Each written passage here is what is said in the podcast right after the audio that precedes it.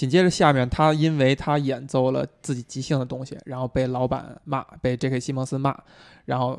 他说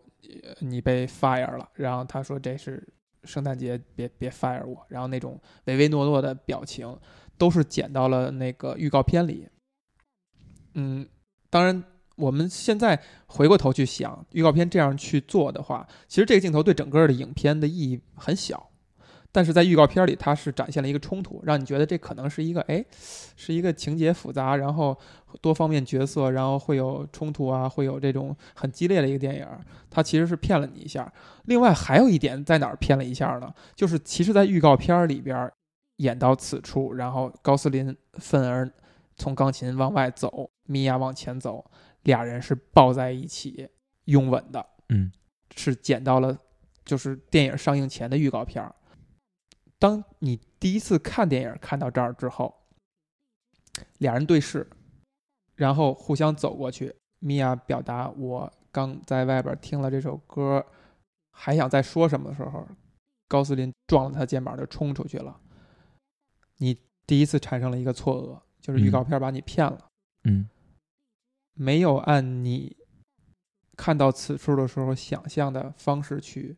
进展。你这么说还挺有意思的，因为我之前没有看过任何预告片，我是直接看的正片，嗯所以我没有任何期待。但看到这块儿的时候，我也没有想到，就是即使我没有看预告片，我没有被骗，我也没有想到他们会以这种方式过去。嗯我以为怎么着也会说两句，嗯嗯，但我没想到就是直接拍电而过，嗯嗯，这个确实没有想到。但如果像你所说，他确实在预告片里面，嗯、因为我听到一些说法，就是预告片，如果你看预告片的话，你不会觉得它是一个悲剧，嗯你会相信它是一个很美好结局的一个喜剧片，嗯嗯，但是最后你发你会发现他把你骗了，嗯那我觉得这个其实是很有意思，就很值得展开谈的。但是我只是简单说一句，就是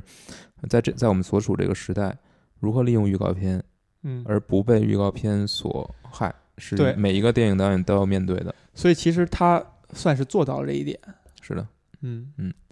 另外，这个这一个场景是他们的第一次见面。嗯曾经有个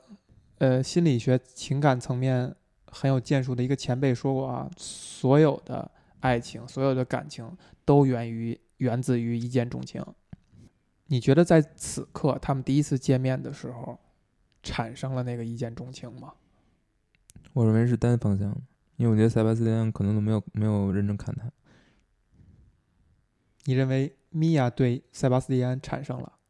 他对塞巴斯蒂安的音乐产生了，一见钟情？